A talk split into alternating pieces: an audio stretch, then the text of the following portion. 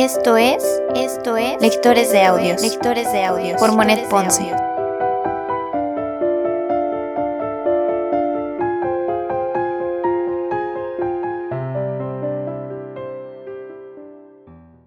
Primera temporada. Primera temporada. Cartas a Teo, Cartas de Vincent Van Gogh.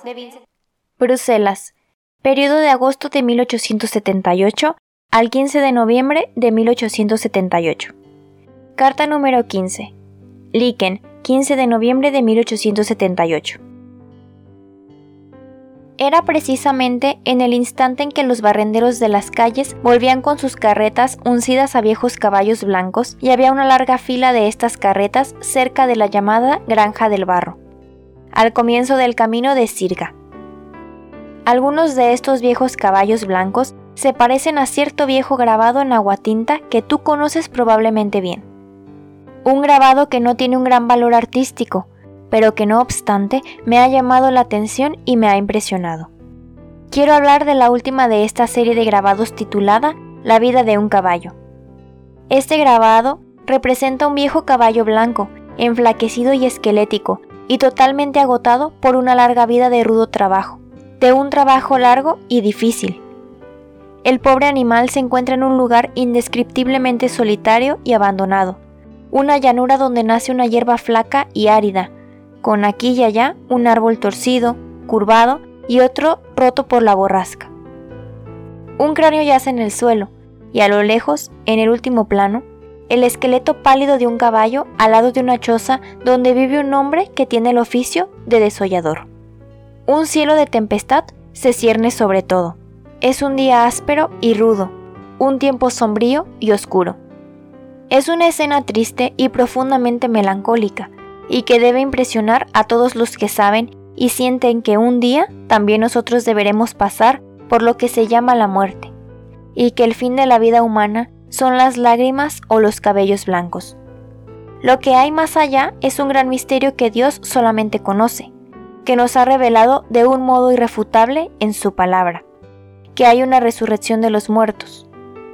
El pobre caballo el viejo servidor fiel está ahí paciente y pasivo, valeroso, no obstante, y por decirlo así, decidido. Como la vieja guardia que dijo, la guardia muere pero no se rinde, y espera su última hora. Involuntariamente este grabado me ha vuelto a la memoria cuando he visto esta tarde esos caballos en la granja del barro. Y los carreteros, ellos mismos, con sus vestidos sucios y grasientos, parecían hundidos y arraigados más profundamente todavía en la miseria que esa larga fila, o más bien ese grupo de pobres que el maestro de Grutz ha dibujado sobre su banco de los pobres. ¿Ves? Eso me impresiona siempre y es algo característico cuando vemos la imagen de un abandono indecible o indescriptible, soledad, pobreza y miseria, el fin de las cosas o su extremo. Es entonces cuando en nuestro espíritu surge la idea de Dios. Es cuando menos mi caso, y padre dice también, es en el cementerio donde prefiero tomar la palabra, porque todos hollamos el mismo suelo. No solamente hollamos el mismo suelo, sino que siempre nos damos cuenta. Me he sentido feliz de que hayamos podido ver el museo juntos, y sobre todo la obra de De Grutz y Lis, y tantos otros cuadros notables como ese paisaje de Cosmans, entre otros. Estoy muy contento de los dos grabados que me has dado, pero tú hubieras debido aceptarme ese pequeño aguafuerte, los tres molinos. Y luego la has comprado tú mismo, ni siquiera a mitad de precio como hubiera querido. Hay que conservarla en tu colección porque es notable, aunque la ejecución no sea muy hermosa. En mi ignorancia creería deber atribuirla a Bruegel, el aldeano, más bien que a Bruegel de Velours, Agrego a la presente el pequeño croquis en cuestión, en la mina de carbón. Quisiera empezar a hacer croquis groseros de innumerables cosas que se encuentran en el camino, pero como todo eso me distraería de mi trabajo, es preferible no empezar. Cuando volví a casa, empecé un sermón sobre la higuera estéril. Lucas 13, 6-9. Ese pequeño dibujo en la mina de carbón no es verdaderamente extraordinario, pero la razón por la cual lo he hecho tan maquinalmente es que se ve aquí tanta gente que trabaja en el carbón y que es tan característica. Esta casita se encuentra cerca del camino de Sirja. A decir verdad, es un pequeño fumadero contiguo a un gran taller, donde los obreros vienen a comer su pan y a beber un vaso de cerveza a la hora de la pitanza. Oportunamente he solicitado en Inglaterra un empleo de misionero entre los mineros en las minas de carbón.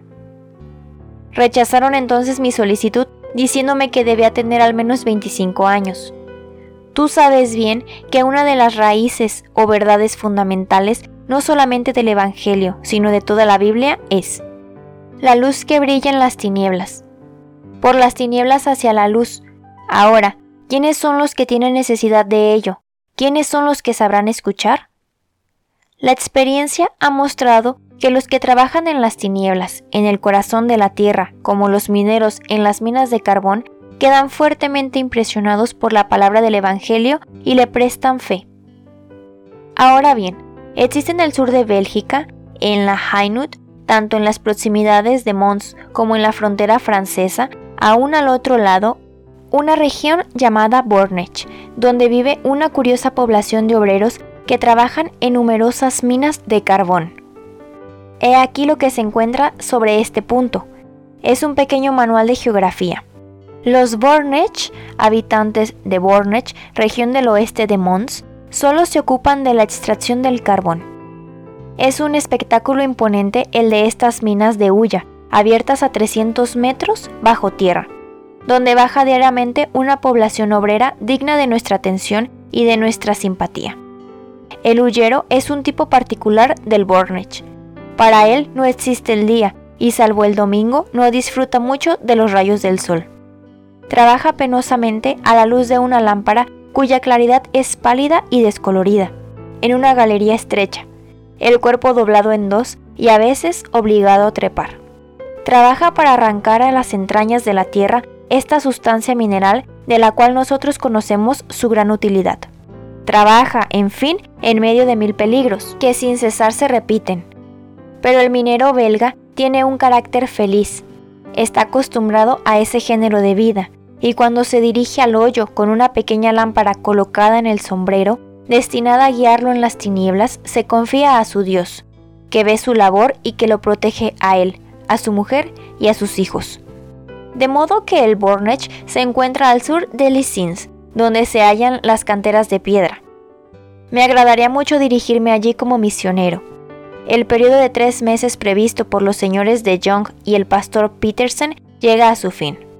Antes de ponerse a predicar y de partir para grandes viajes de apostolado y de propia actividad entre los gentiles, Pablo pasó tres años en Arabia. Si pudiera durante dos o tres años trabajar en silencio en una región semejante y aprender y observar constantemente, no volvería sin tener algo que decir, que valiera verdaderamente la pena de ser escuchado. Y digo esto, sin embargo, con toda humildad, pero con franqueza.